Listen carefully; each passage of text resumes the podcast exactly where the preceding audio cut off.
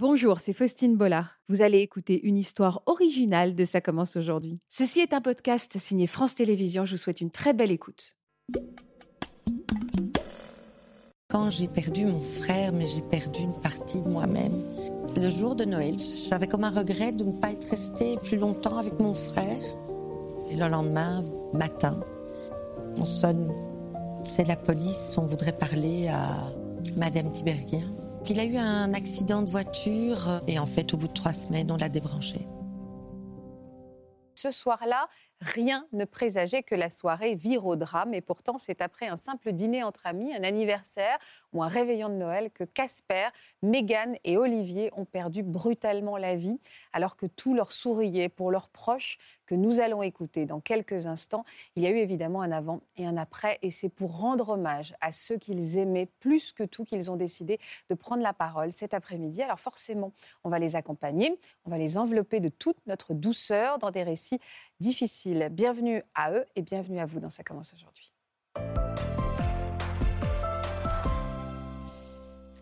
Bonjour Armel. Bonjour. Ça fait beaucoup plus longtemps, vous, euh, Armel, que, euh, que vous pleurez votre, votre frère. Ça fait combien de temps? 30 ans. Ça a été euh, terriblement dur. Ça a été un, un choc euh, indescriptible. J'étais déjà orpheline, euh, donc j'avais déjà plus mes parents. Donc la seule, euh, le seul lien famille direct qui me restait, c'était mon frère. Mon frère avait 7 ans et moi 11. Donc on avait forgé un, enfin, on était, Oui, un cocon, un on était cocon et une union tous les deux. C'est vrai que quand j'ai perdu mon frère, mais j'ai perdu une partie de moi-même, j'ai eu l'impression que c'était ma moitié qui était partie, quoi. Quel genre d'homme c'était Olivier?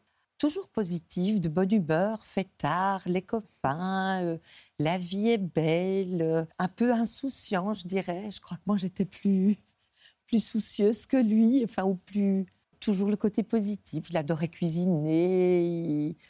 C'était la vie et la vie s'est arrêtée un jour de Noël.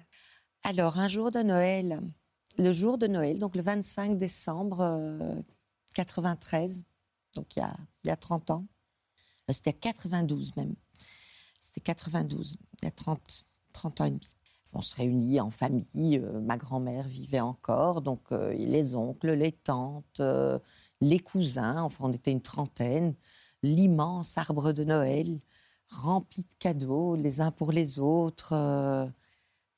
les, les traditionnelles fêtes de famille d'antan, tout le monde se libérait pour cette fête.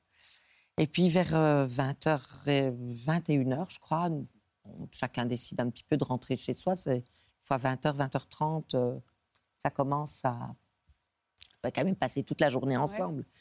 Sur la route du retour, avec mon mari, on habitait Bruxelles à l'époque, donc on avait 120 km à faire. J'avais comme un regret de ne pas être restée plus longtemps avec mon frère. Mais bon, on rentre, euh, on rentre par dormir.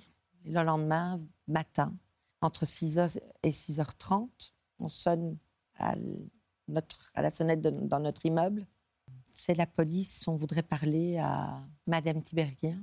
Et Pierre me dit, mais euh, la police, dis, la police, j'ai fait quelque chose, t'as fait quelque chose, on a roulé trop vite sur l'autre. Enfin, on était... Il dit, écoute, t'occupe pas, je vais aller voir. Donc il descend les étages et il arrive dans le hall d'entrée. La police lui dit Mais vous êtes qui, vous? Je suis euh, Pierre de. Oui, mais sur la sonnette, il y a deux noms, vous êtes qui? Mais il dit Je suis l'époux. Je suis, l'époux. Voici un numéro de téléphone, vous êtes prié de téléphoner. Au revoir. À l'époque, il n'y avait pas de portable. Ah, évidemment. Donc euh, la communication est un petit peu moins fluide. On a pris la route, on est parti à l'hôpital. euh, L'accueil de la police, pas, pas trop. Mais par contre, à l'hôpital, là, oui, on a, on a vu les infirmiers ou les infirmières, les médecins, qui ont parlé longtemps avec nous. Enfin, longtemps. Certainement une demi-heure avant que je puisse voir mon frère.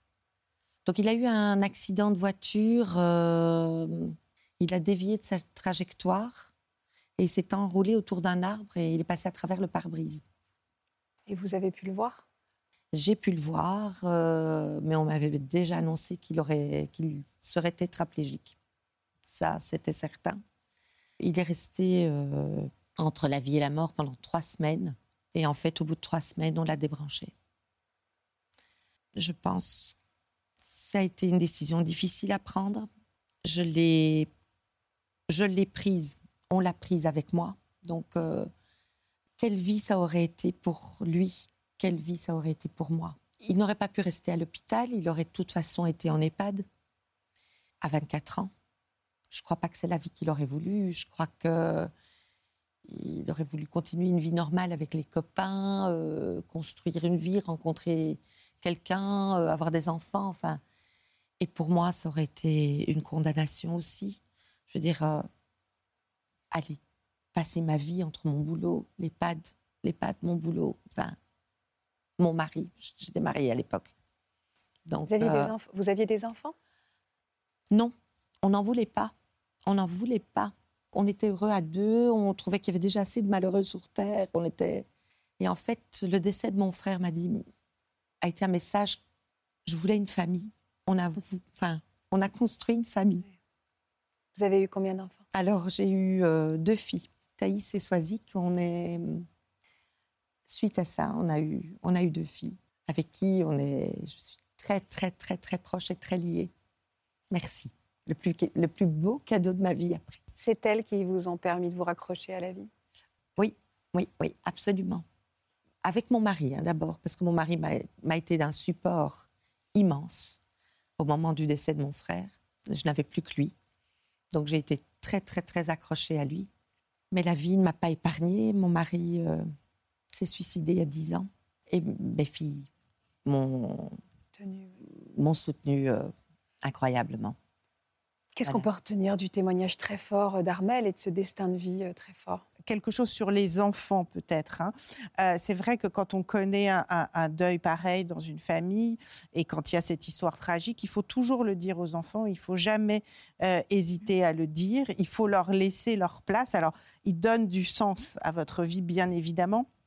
Mais il faut aussi, et je ne le dis pas du tout pour vous, mais pour qu'on l'ait en tête, euh, les enfants euh, donnent un sens, mais ne sont pas un soutien. Il faut leur laisser leur place aussi. C'est-à-dire qu'on ne peut jamais leur demander, et, ils sont extrêmement prompts à, prendre cette place-là, parce qu'ils ont envie de soutenir les parents. Et donc, je pense qu'il faut être très attentif à leur laisser cette place-là, leur place d'enfants, mmh. qui ont un ressenti, une souffrance, qui vous aiment bien évidemment, mais qui ne sont pas un soutien. Si On va s'arrêter là. Oui, Merci parce que c'est très important ce que vous venez de dire, en tout cas pour moi. Merci. Voilà, j'espère que ce podcast de Ça commence aujourd'hui vous a plu. Si c'est le cas, n'hésitez pas à vous abonner. Vous pouvez également retrouver l'intégralité de nos émissions sur France.tv.